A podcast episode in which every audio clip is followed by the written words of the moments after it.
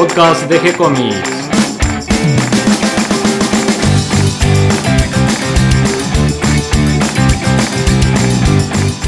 Hola dibujantes, muy bienvenidos a un nuevo episodio de G-Comics, el podcast donde hablamos de todas las técnicas necesarias para realizar un cómic, cómo dibujar un manga y todo el conocimiento requerido para dibujar esa historieta que tenés dando vuelta en la cabeza. Mi nombre es Gonzalo García y mi intención es colaborar con todos aquellos que estén interesados en avanzar en su formación como dibujantes de cómic. Y hoy les presento un nuevo episodio de Mate con Superhéroes, donde entre mate y mate vamos recorriendo la historia de los héroes y villanos del cómic americano, sus creadores y las consecuencias en nuestras tierras sureñas. Todo gracias a nuestro sabio de las tierras paralelas y las realidades alternativas, Nicolás Urich. ¿Cómo estás, Nico? ¿Cómo andas, Gon? ¿Todo bien? Me gustó mi nuevo... La intro. Claro, la nueva intro y, y mi nuevo alias. Bueno, ¿y por qué mundo de las tierras paralelas nos vas a llevar hoy? Hoy a, a la Tierra 616, que es así como se llama la Tierra canon de Marvel, ¿no? Se llama la Tierra 616. Porque hoy el tema es la era Marvel. La era Marvel. Lo La- llamamos así. La era Marvel, se llama así. Ajá. Se llama la era Marvel. Stan Lee la nombró así, la era Marvel. Veníamos de esos años oscuros en donde prácticamente no se publicaba, no podía publicar nada. La editorial de Martin Goodman, que en ese momento no se llamaba Marvel, se llamó Atlas en una época, se quedó sin nombre prácticamente y estaba en un acuerdo de distribución con DC, que podía publicar solamente 8 títulos por mes. Claro, ahí DC se apiadó, le dio una mano como para que no termine desapareciendo. Sí. Mm. Pero había caído en desgracia Había total. caído en desgracia y ese, esa mano que le dio DC fue el error más grande de, de su vida, por alguna, de alguna manera decirlo. Y estamos en el año 1961, estaba buscando la editorial Timely Atlas, esa editorial sin nombre, la editorial de Martin Goodman, qué editar para mantenerse a flote. No tenían prácticamente nada, no tenían superhéroes, tenían a los bichos que ya, esos bichos monstruos que habían creado Stan y Jack Kirby, no funcionó. Y había como un resurgimiento de los superhéroes, del género superhéroes en DC. Martin Goodman lo ve, se da cuenta, aparte del editor de DC, Jack Lee Bowix, le dice, prueben con los superhéroes para ver cómo les va. Y dice, bueno, Un probemos. consejo de amigo. Un consejo de amigo. Y entonces le encarga a Stan Lee y Jack Kirby. Stan Lee que era una especie, el, el coordinador de la editorial y además guionista. Y Jack Kirby que era el dibujante estrella en ese momento, que todavía no era la estrella. Le encarga que hagan un grupo de superhéroes a la Liga de la Justicia. No había un grupo de superhéroes y Marvel casi ya ni tenía superhéroes. Y en una juntada entre Stan Lee y Jack Kirby, bueno, definen qué es lo que van a hacer, qué, qué, qué historia van a lanzar. Stan Lee hace un boceto de guion y se lo da a Jack Kirby para que lo dibuje. De ahí surgen los Cuatro Fantásticos. Y sale en su primera revista, Fantastic Four, en el noviembre de 1961 y fue un éxito. Los Cuatro Fantásticos fue un éxito. Pero ¿por qué fue un éxito? ¿Por qué estos nuevos superhéroes eran un éxito? Por la personalidad que tenían. Claro, ahí Kirby y Stan Lee estuvieron trabajando ideas, evidentemente, y Stan Lee le da una personalidad totalmente diferente a lo que era us- usual para los superhéroes de la época. De hecho, él aclara que él prefería primero pensar bien en los personajes, después de haber pensado bien en los personajes, darle el poder, depende de la personalidad que tenía cada uno, tenía cada poder, y después crear la historia.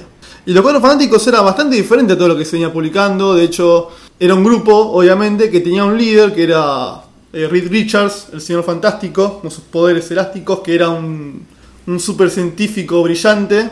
También estaba la mujer invisible, su, su Storm, que tenía los poderes invisibles, pero no el poder de hacerse invisible, pero no era la típica minita de una historieta, sino que era una mina que iba más al frente, era una heroína, no era la típica novia del superhéroe.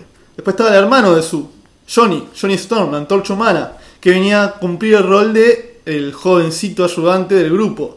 Pero al mismo tiempo no era el jovencito ayudante a los Robin o a los Jimmy Olsen de Superman, sino todo lo contrario, un pibe que se hacía canchero, que le gustaba llamar la atención con los poderes, que, se, que prefería levantarse minitas antes que ir a combatir el crimen. Antes de que pasemos al cuarto personaje, en la antorcha humana, el personaje está basado en la antigua antorcha humana, es un personaje totalmente Es un, diferente. es un personaje totalmente diferente, no es el, el antorcha humana de, de la Edad Dorada. Tiene los mismos poderes, el mismo nombre, pero no es un androide, es un ser humano, es Johnny Storm. Y nos queda el cuarto integrante, que es la estrella, que creo que fue la, la cosa la estrella de los Cuatro Fantásticos, que era él el rudo, el tosco, el oscuro por esa cosa de deformidad que tenía su cuerpo.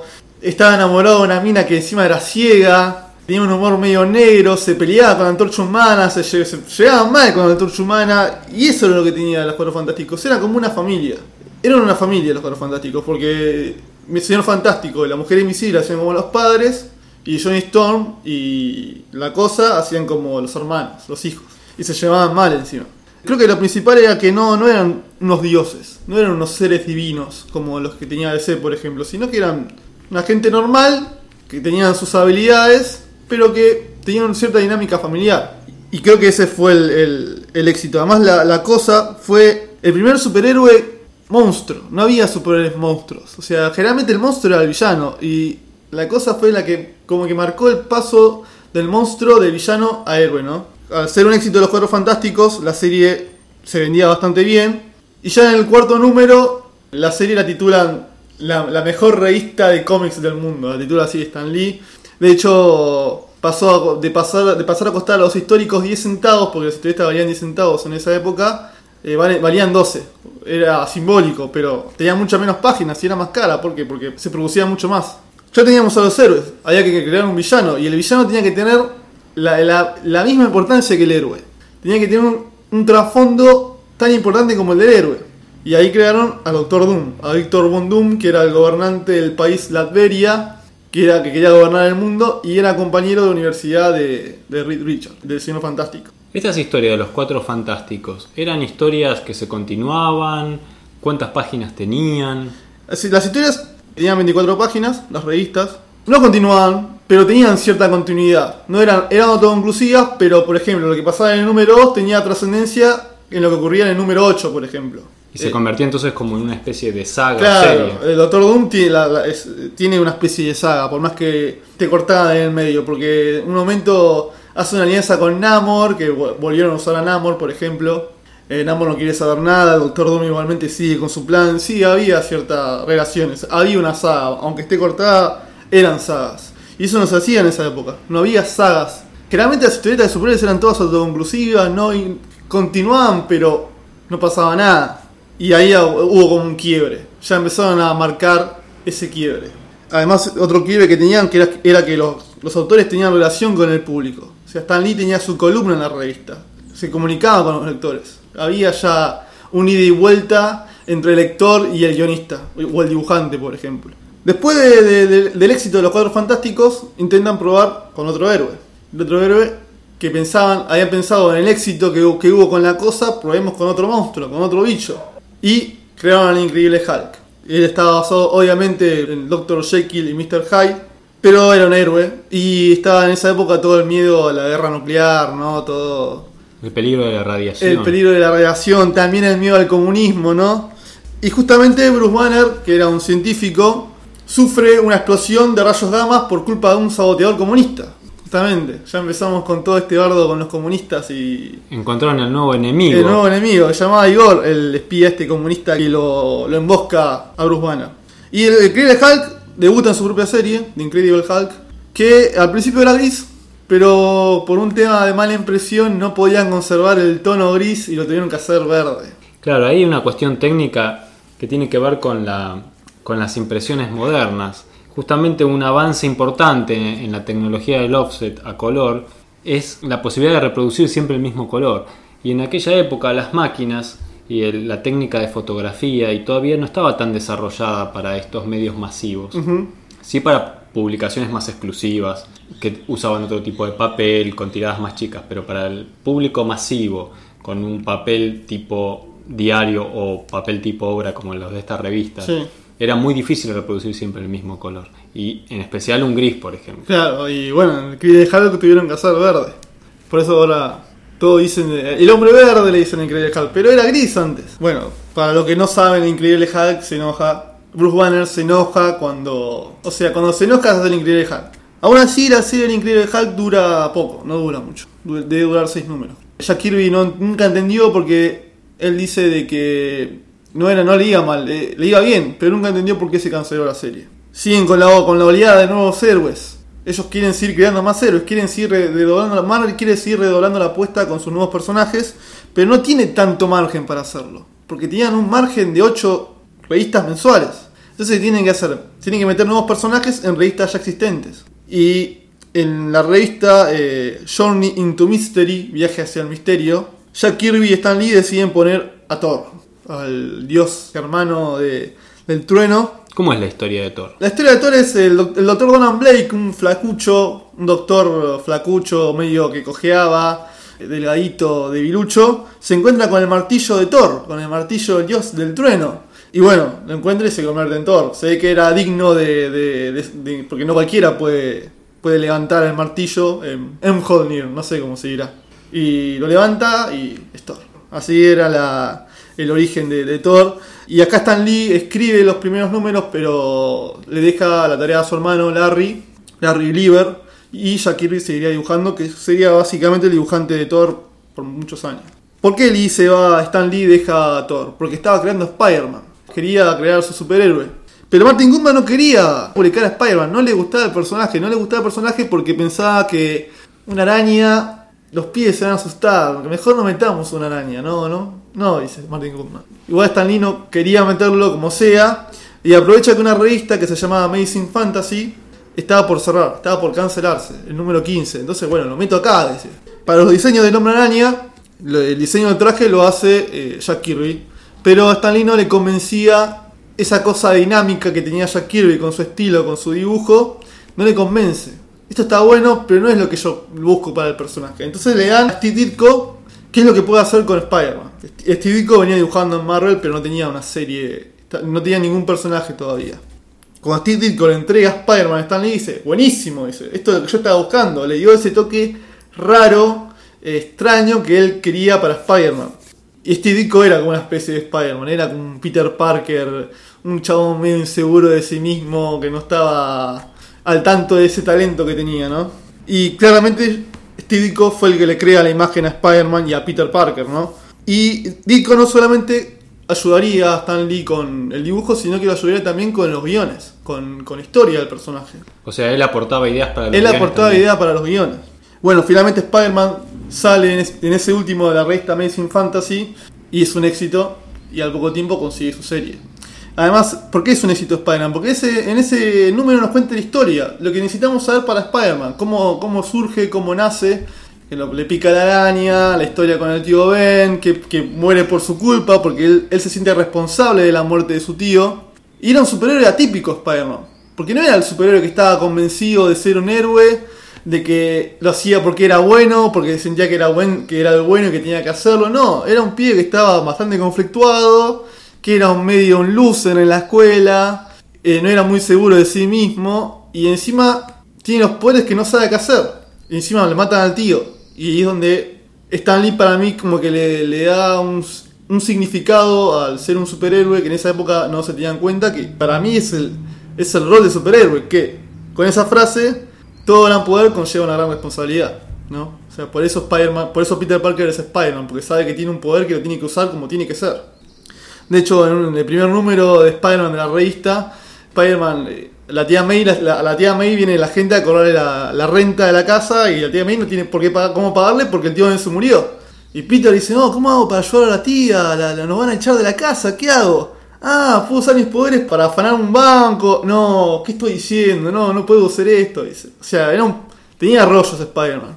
Y eso creo que fue la clave del éxito. Spider-Man consigue su serie, su propia serie, en ese primer número que aparece en los Cuatro Fantásticos y se transformó como la cara que representaba a estos nuevos superhéroes, ¿no? Marvel igualmente seguía, por más que haya conseguido el éxito con Spider-Man, seguía igualmente sacando más, más superhéroes, como Ant-Man, que no que trataron de buscarle la vuelta, el primero que sea el hombre hormiga, después lo, lo hacemos que sea el hombre gigante, no funcionó Ant-Man, como funcionan los otros héroes. Y en el año ya 1963 en el número 39 de Tales of Suspense debuta Iron Man. Que de nuevo otra vez con este rollo comunista, este rollo de miedo a la guerra y todo eso, aprovechan el origen de Iron Man, que era se transformó en una especie de prisionero de guerra de, unos vietnamitas. Conoce a un, a un viejito ahí que lo ayuda a crear la armadura para que se escape y todo eso. crean Iron Man, dibuja- acá Jack Kirby hace el diseño del personaje, no, lo, no llega a dibujar la, la historia, porque ya tenía mucho laburo, y el dibujante es Don Heck, el guionista como siempre Stan Lee. O sea, Stan Lee se encargaba de todos los personajes, se coordinaba. ¿Cómo hacía? ¿Cómo hacía Stan Lee para escribir los guiones de todos los personajes y crear todas las historias? Sí, casi, casi que era un superhombre. Era un superhombre, pero aplicaba un método que era muy efectivo y que le gustaba a todo el mundo, no solamente a él, sino a los dibujantes. Él le hizo el método Marvel para crear historias. Lo que hacía era un plot, le daba el plot al dibujante, una especie de argumento o una sinopsis, y el dibujante agarraba esa sinopsis y dibujaba. O sea, a partir de ese resumen de la historia, no un guion detallado con los diálogos y todo, sino que desde ese resumen el dibujante se las tenía que arreglar para dividirlo en páginas y dibujar toda la historia. Ujú. ¿Y entonces qué hacían? ¿Cómo, cómo terminaba siendo un- una revista completa? Claro, bueno, los dibujantes, los dibujantes hacían lo que, se, lo que se le cantaba con esa sinopsis. Y como que podían desarrollar más su imaginación. Separaban los cuadros como querían. Si esta página querían hacer splash, la hacían splash. Y después de esas páginas ya dibujadas, Stan Lee le metía los diálogos. Sí, además el método también permite al dibujante la posibilidad de, si alguna parte, alguna secuencia le parece que necesita más espacio, más cuadros, más páginas, lo puede hacer. Claro, sí, obvio. Y ya en. Como vemos, ya el universo. Ya existía un universo Marvel, ya existían varios personajes. Y se empezaban a cruzar los personajes. Por ejemplo, el primer número de Spider-Man es Los Cuatro Fantásticos con Spider-Man. En la serie Los Cuatro Fantásticos, por ejemplo, Hulk se enfrenta con la mole. O sea, los dos monstruos enfrentándose en plena Nueva York, rompiendo todo. Y no mencionamos, pero eh, algo importante que también tenían los personajes estos nuevos es que vivían en Nueva York. Vivían en una ciudad real, no ficticia como la DC.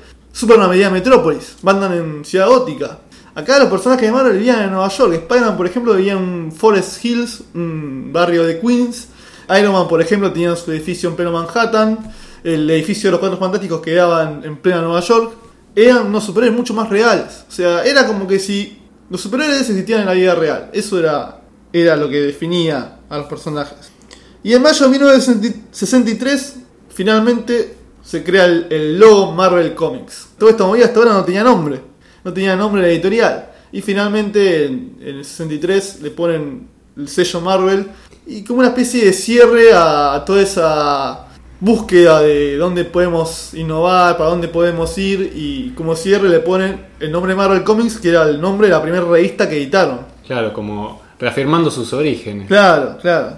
Igual siguen, siguen probando. Está la revista del Sargento Fu- Furia, que estaba ambientada en la Segunda Guerra Mundial. La revista del Sargento Furia. Que no había cómics de guerra en ese momento en Marvel. Pero en septiembre del 63, Marvel quiere hacer la fórmula de la Liga de la Justicia. ¿Cómo la fórmula de la Liga de la Justicia? O sea, juntar a los héroes que ya presentamos y meterlos en un grupo. ¿Y quiénes son ese grupo? Son los Avengers, los Vengadores. Ahora que ese grupo que está tan de moda ahora con el cine, bueno, una movida bastante parecida a la del cine. O sea, primero presentamos a los personajes en sus películas y después los metemos en, en una película general. Bueno, en el cómic fue igual. Eh, el, el grupo estaba formado por Hulk, por Iron Man, por Thor, por el Hombre Hormiga, que lo metemos acá porque no nos funcionó, y la Dispa, que era la compañía del Hombre Hormiga. Y en el número 5 aparece, vuelve el Capitán América. Vuelve el Capitán América que había quedado en el freezer, literalmente, Sí. eh, desde los 50, lo rescatan para que sea, se una a los Vengadores y prácticamente se convierte en el, en el líder. ¿Por qué digo literalmente en el freezer? Porque estaba congelado, o sea, quedó congelado después de un accidente en la guerra. Y con el correr de los números a Stan Lee se le empieza... Son demasiados personajes estos en, los Vengadores, ¿no? No puedo, no puedo yo mantener una coherencia en, la serie de Thor y Iron Man y después meternos en los Vengadores, no, los tienen que sacar, se tienen que quedar en sus propias series. Entonces, reformula el grupo, Stan Lee. Queda Capitán América, que en ese momento no tenía una serie, y todos los personajes que tenían serie, como Thor o como Iron Man, se van. Y llegan nuevos miembros, como Quicksilver, Ojo Halcón, eh, la Bruja Escarlata, queda, bueno, y queda el Hombre Hormiga y la Dispa. Que son más o menos los, que aparecen en el cine. Hasta ahora, no, hasta ahora no apareció la Viuda Negra en el cómic, pero más o menos es el mismo grupo. El mismo mes que salen los Avengers, sale otro grupo que en ese momento no tendría tanta trascendencia como lo tendrían años después, que fueron los X-Men. Ese grupo de mutantes, superhéroes, liderados por el profesor Charles Xavier, que también eran como una especie de cuadros fantásticos, pero marginales, ¿no? con cierta discriminación. Es muy interesante esa manera de tratar un tema muy presente en la sociedad norteamericana de en aquel época. momento, que era la, la discriminación, el racismo. Sí, y de una manera lo, lo- le ponen como una metáfora en los X-Men, ¿no? Que son mutantes y son perseguidos. Igual no se explicaba tanto. ¿Por qué los, los X-Men son discriminados por la sociedad y los Cuatro Fantásticos no? Eso se va a explicar mucho después, pero no se entiende. Eh, acá también Jack Kirby y Stan Lee dibujan los X-Men. Jack Kirby generalmente lo que hacía era dibujar los primeros números, después se iba. Y en los X-Men creo que hace- creo que está los primeros, no sé, 15 números y después se va. También siguen, ellos siguen, siguen produciendo dos personajes, la imaginación no paraba nunca. Y en Strange Tales, la revista Strange Tales número 110, presentan a Doctor Strange, que era eh, un personaje que ellos venían probando, lo probaron, lo probaron, lo probaron, y en 1964 finalmente queda como personaje regular en la revista. El personaje era una especie de mago que estaba inspirado en, un personaje llamado Chandu el Mago. Era un personaje de rayo que a Stanley le gustaba y le encantó y, y- creó Doctor Strange. El dibujante sería Steve Ditko, que acá Steve Ditko pondría su imaginación al límite. Acá donde finalmente veríamos la imaginación de Steve Ditko a todo su, su esplendor. Eh, Sí, este, el Doctor Strange produce más héroes, ellos todo el tiempo intentaban. Y Stanley sentía que le faltaba un justiciero implacable. No tenían un justiciero implacable, porque Spider-Man era un superhéroe, pero no era un justiciero seguro de sí mismo. Le faltaba un justiciero. Y entonces Stanley crea a Daredevil con ese traje amarillo al principio medio, medio raro. El dibujante era Bill Everett. Y lo que tenía Daredevil es que tenía su dificultad, que era ciego. Pero esa dificultad también era la base de su fortaleza, porque Matt Murdock, que era Daredevil, era abogado. Y él sabía cuando alguien le mentía o no por el latido de su corazón. Él tenía el oído bien desarrollado y sabía cuando alguien le mentía y cuando alguien no. Y como superhéroe también le daba cierta fortaleza porque era la que le daba cierta habilidad. Bill dibuja los primeros números, después se va y llega a Wallywood. Wallywood es el que le da el traje rojo, que es el que usa hoy. Eh, Hollywood es un dibujante maravilloso que además se lucía con las tintas. Ujú. Esta sátira con Jack Kirby, que está buenísima, que la tinta de Bollywood es buenísima, no me acuerdo cómo se llamaba, que era medio de ciencia ficción. Y acá lo que hace en Daredevil- está muy lindo también, ¿eh? Además de cambiar el traje, está lindo el, el dibujo. Ya Marvel desbordaba de héroes, ya tenía de héroes por todos lados y tenía pocas revistas. Eso te quería preguntar, ¿cómo hace Marvel para romper ese esquema rígido que le había impuesto DC? Todavía no, no logra quebrar ese, ese sistema que le da DC. Lo que hace ahora Marvel es meter, por ejemplo, Iron Man, que tenía esta Tales of Suspense, que tenía para él solo, la empieza a compartir con el Capitán América. O este, eh, Tales to Antonish, que estaba protagonizada por Hulk, la empieza a compartir con Namor. O sea, empieza a meter dos, eh, dos personajes por, por revista. O sea, los personajes tienen su propia serie en una revista. O sea, las, revistas venían con dos personajes. Justamente, eh, por ejemplo, eh, Capitán América empieza, a recuperar su serie en la revista de Tales of Suspense. O sea, venía Iron Man y Capitán América. Kirby Lee empiezan a jugar un poco con la imaginación, empiezan a crear los superhéroes cósmicos, crean a Silver Surfer, a Galactus, crean a los inhumanos también en el medio, empiezan a abrir un poco el panorama, crean también a, a Black Panther, el primer superhéroe negro, una editorial importante. O sea, no había, DC no tenía superhéroes negros y Marvel hasta ese momento tampoco. Y no era un superhéroe negro que vivía en Estados Unidos, nada que ver, sino que era un superhéroe negro que vivía en, en su país, en su tierra, que era Wakanda, que era una, ci- una ciudad africana, y él era su gobernante, Black Panther, su identidad secreta era Yala, no sé cómo sería, T'Challa, algo así. Y, tenía, y sería el primer superhéroe negro que debutaría en la serie de los Cuatro Fantásticos. Ya en el 65 Stan Lee ya tenía, estaba demasiado ocupado y tendría que empezar a, de alguna manera, a compartir, a, a compartir el trabajo, tenía que dar, relegar tareas. Y uno de los que llegan es Roy Thomas. Roy Thomas era un, un joven eh, innovador, o sea, un joven entusiasta que había empezado en los fanzines, en una revista que se llamaba Alter Ego, que era una, una revista que daba mucha información de los superhéroes de la Edad Dorada. Y a él siempre le gustó los superhéroes, siempre quiso ser parte del medio. Claro, no solo quería escribir sobre los superhéroes, sino que quería ser superhéroe. Claro. Roy Thomas era muy fan de los superhéroes de la Edad Dorada, más precisamente de DC, pero va a DC y no le gustó el trato que tenían con él y se va. Se reúne con Stan Lee, queda fascinado por la personalidad de él, por encima cómo se iban desarrollando los personajes y consigue trabajo. Y Stan Lee le da la serie de los Vengadores para que escriba. Él hacía el plot, Stan Lee hacía el plot. Con el método de trabajo Marvel, los dibujantes hacían lo que se les antojaba. y le daban las páginas a Roy Thomas para que le escribiera los diálogos. Y así Roy Thomas empezó lo que sería después una larga trayectoria, no solo en Marvel, sino también después en DC. También con el tiempo, además de Roy Thomas como guionista, llegan más dibujantes, ¿no? Marvel en esa época tenía muy buenos dibujantes. Claro, Jack Kirby no podía hacer todo, todo, todos los personajes, todas las revistas. Claro, y aparte se le va a alguien fundamental. Steve Ditko se va. Se va Steve Ditko de, de Marvel. Eh, nunca quedó claro por qué. Eh, su pelea era con Stan Lee. Tenían un problema con Stan Lee. eh, según Stan Lee, Steve Ditko se le iba la mano y metía más cosas de la que Stan Lee quería. Por ejemplo, le cambiaba las historias a Stan Lee. Esto no es lo que yo quería. Por ejemplo, dice Stan Lee, yo quería otra cosa. Bueno, vamos a ver. Y se dice que la gran pelea entre Stan Lee y, y Steve Ditko es cuando eh, quieren revelar la identidad secreta del Duende Verde. El Duende Verde, el villano de Spider-Man, que no se sabía quién era. Steve Ditko quería que sea un personaje cualquiera, un tipo de la calle, o sea, un vos, yo, cualquiera. Y Stan Lee quería que sea alguien importante, alguien que impacte al lector cuando me saque la máscara y diga, yo soy Norman Osborn, que terminó siendo Norman Osborn. Y ese fue el gran, el gran conflicto y eso marcó la, la ida de, de Ditko. Y bueno, Stan Lee ganó la pulseada, Norman Osborn fue el, Duende Verde y el dibujante que reemplazaría a Steve Ditko sería John Romita padre, un veterano del medio que en su momento tuvo que hacer lo que podía y volvió a Marvel a ser el hombre araña. Mucha gente no le gustó, mucha gente lo sintió como una traición, eh, se fue Steve Ditko, mucha gente le encantó. Para mí personalmente, Peter Parker es el de John Romita y Mary Jane es la de John Romita. Encima fue el dibujante que diseñó a, a Mary Jane. Igual las ventas de Spider-Man siguen subiendo a full y ya superó los Cuatro Fantásticos. Ya era la serie que más vendía en Marvel, con John Romita como dibujante. Aparte de John Romita, vienen otros dibujantes como Jim Collan, que era no, era, no era parecido a todos los que se venían en Marvel, como Jack Kirby, por ejemplo, sino que era eh, tiene un estilo más de luces y sombras, ¿no? De mucho negro pleno, eh, mucha.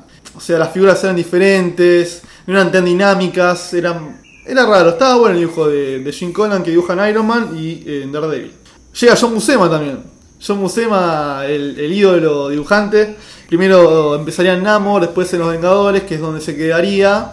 Diseña la visión, a Ultron. Y no tenía nada que ver, por ejemplo, con Jack Kirby. Tiene un estilo mucho más clásico, mucho más para mí de, de bellas artes el, el estilo de él. Y fue uno de los grandes dibujantes de Marvel, John Buscema, ¿no? Un gran dibujante. Sí, además creo que se podía mover por los distintos géneros que después tuvo la editorial. Claro, sí, por ejemplo, hacía Conan, hacía, no sé, a Thor, hacía Los Vengadores, se movía por todos lados. Y así, historietas románticas. hacía historietas románticas y él venía con una especie de quiebre con la historieta. Él estaba medio enojado, como que lo, lo sentía como una frustración en, en esa época oscura que fueron los 50 y se fue, se dedicó a la publicidad durante mucho tiempo y ahora en esta nueva época que ya que los superhéroes, que la historieta ya era mucho más seguro, volvía y volvía a Marvel. Ya en el año 1968 Marvel ya era bastante fuerte como para seguir teniendo ese acuerdo con DC bastante no podía, no se podía. Era, era la verdad que era una, una locura que Marvel con toda su producción tenga ese acuerdo de 8 títulos por mes con DC. Era una locura. A DC no le hace nada de gracia. Y bueno, tienen que ceder y tienen que ya publicar más series. Por ejemplo, como eh, ya personajes que tenían que compartían series. por ejemplo, Iron Man que estaba en Tales of Suspense con Capitán América. Ya tiene su propia serie, la serie Iron Man. Lo- asimismo, Doctor Strange tiene su propia serie. eh, Capitán América también. Nick Fury eh, vuelve a tener su serie, pero no en la Segunda Guerra Mundial, sino ya en el presente como el, el capo de, de Shield, ¿no?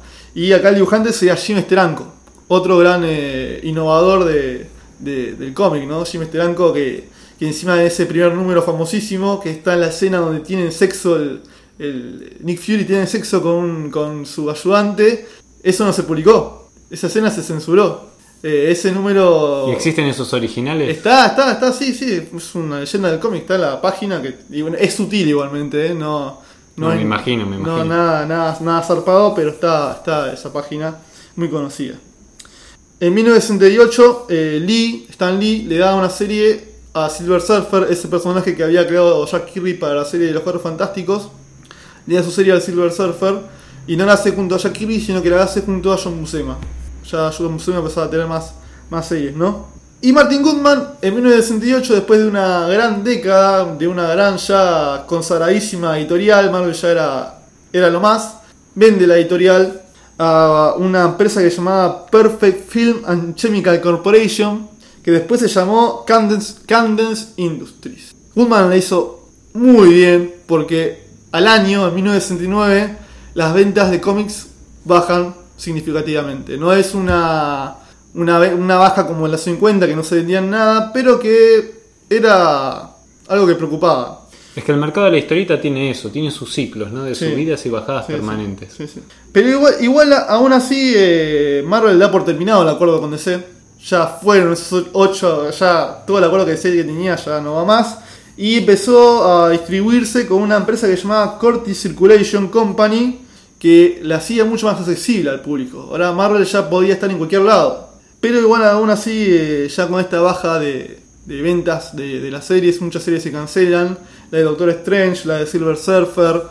Hay una revista que llamaba No, no Brand Edge, que era una especie de parodia de los personajes de Marvel dentro de la misma Marvel, que la escribía también Stan Lee. Se cancela también. Y hay una serie que había comenzado en, en- hace varios años, que era de los X-Men, que ya estaba instalada. Empieza a peligrar. Stan Lee ya no la escribía, la escribía Roy Thomas. Y unos números viene a dibujar Neil Adams. Neil Adams, otro gran dibujante, otro gran, gran artista e innovador de la época. Sí, además un anatomista. Un anatomista Dibujante zarpado. zarpado, totalmente diferente también a todo lo que nombramos. Eso es lo que tiene Marvel. Mucha variedad entre los dibujantes. Sí, además es muy clásico en, en la figura. Muy clásico en la figura. Y, muy arriesgado en las tomas. y muy arriesgado en las tomas. Y acá X-Men tenía tomas muy arriesgadas. ¿no? Yo me acuerdo de ese primer, ese primer, ese primer cuadro que recuerdo de los X-Men que está cayendo la bestia. Está cayendo con la perspectiva bien jugada. Y bueno, digamos, intentan salvar el título de los X-Men, pero no. También se cancelan los X-Men. Y seguía la serie, pero recopilando historias viejas. Y me gustaría cerrar esta etapa de Marvel con la partida de, su gran, de uno de sus grandes fundadores, que fue Jack Kirby, que fue uno de los grandes creadores. Se va en 1970 por motivos poco claros, pero es evidente que se da por su... eh, porque él, él lo toma como una ingratitud. Él toma que no, él siente que nunca se sintió reconocido eh, dentro de la Marvel, porque él también creó a los personajes. Él también creó los Cuatro Fantásticos, él también creó ah, también a Capitán América, que lo habían creado hace mucho tiempo, y nunca lo reconocieron como lo reconocen a Stan Lee, por ejemplo. Él dice, me voy a DC porque se va a DC encima, la competidora, porque me pagan mejor. Cosa que es cierto, porque DC no solamente le pagaba mejor, sino que también le pagaba mejor porque le reconocía los personajes que él creaba después en DC. O sea, todos los personajes que él crea para DC siempre van a llevar este personaje creado por, por Jack Kirby. Cosa que Marvel no lo hacía. Y así termina esta gran década de- del cómic. Y, y también una dupla, como que fue la de Stan Lee y Jack Kirby, que para mí fue la, la gran dupla del, del cómic, por lo menos en Norteamérica, ¿no? Bien, entonces esta sería, hacia grandes rasgos, la, la era Marvel. La era Marvel, la era maravillosa. Espero que les haya gustado y les haya resultado útil toda esta información. Les agradecemos a todos los que se sumaron en el episodio de hoy y a todos los que comparten esta idea en sus redes sociales para que lleguemos a más personas. Recuerden que pueden escucharnos en iTunes, iBox, Stitcher y Tuning. Si les gustó el programa pueden darnos un me gusta o escribirnos una reseña. También pueden acercarnos sus sugerencias, sus propuestas a través del formulario de contacto de nuestro sitio web Gcomics Online. Y si quieren pueden seguirnos desde nuestra página en Facebook. Les responderemos siempre con alegría y continuaremos publicando nuevos episodios. Gracias y hasta la próxima. Gracias Nico. Gracias.